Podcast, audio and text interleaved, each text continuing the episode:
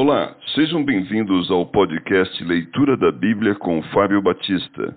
A minha oração é que Deus fale ao seu coração por meio da Bíblia Sagrada.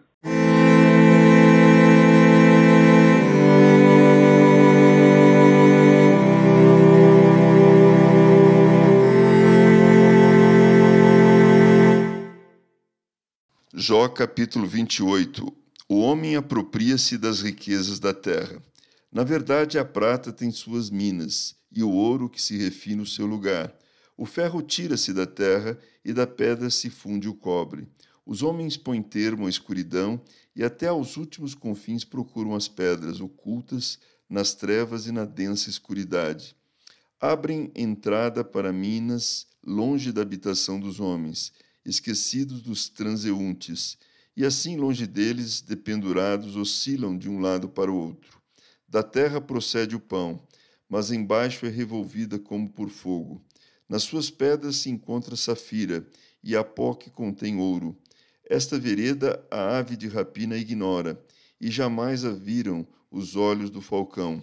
Nunca a pisaram feras majestosas, nem o leãozinho passou por ela. Estende o homem a mão contra o rochedo e revolve os montes desde as suas raízes. Abre canais nas pedras, e os seus olhos veem tudo o que há de mais precioso. Tapa os veios de água, e nenhuma gota sai deles, e traz à luz o que estava escondido. A verdadeira sabedoria é dom de Deus. Mas onde se achará a sabedoria? E onde está o lugar do entendimento? O homem não conhece o valor dela nem se acha ela na terra dos viventes. O abismo diz: Ela não está em mim, e o mar diz: Não está comigo.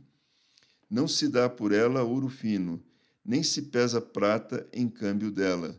O seu valor não se pode avaliar pelo ouro de Ofir, nem pelo precioso ônix, nem pela safira.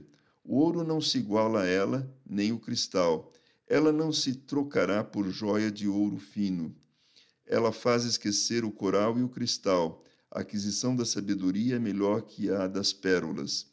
Não se igualará o topázio da Etiópia, nem se poderá avaliar por ouro puro.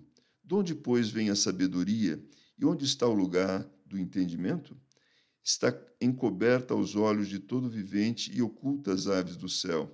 O abismo e a morte dizem: Ouvimos com nossos ouvidos a sua fama. Deus lhes entende o caminho, e ele é quem sabe o seu lugar, porque ele perscruta até as extremidades da terra, vê tudo o que há debaixo dos céus. Quando regulou o peso do vento e fixou a medida das águas, quando determinou leis para a chuva, o caminho para o relâmpago dos trovões, então viu ele a sabedoria e a manifestou, estabeleceu-a também e também a esquadrinhou, e disse ao homem: Eis que o temor do Senhor é a sabedoria, e o apartar-se do mal é o entendimento.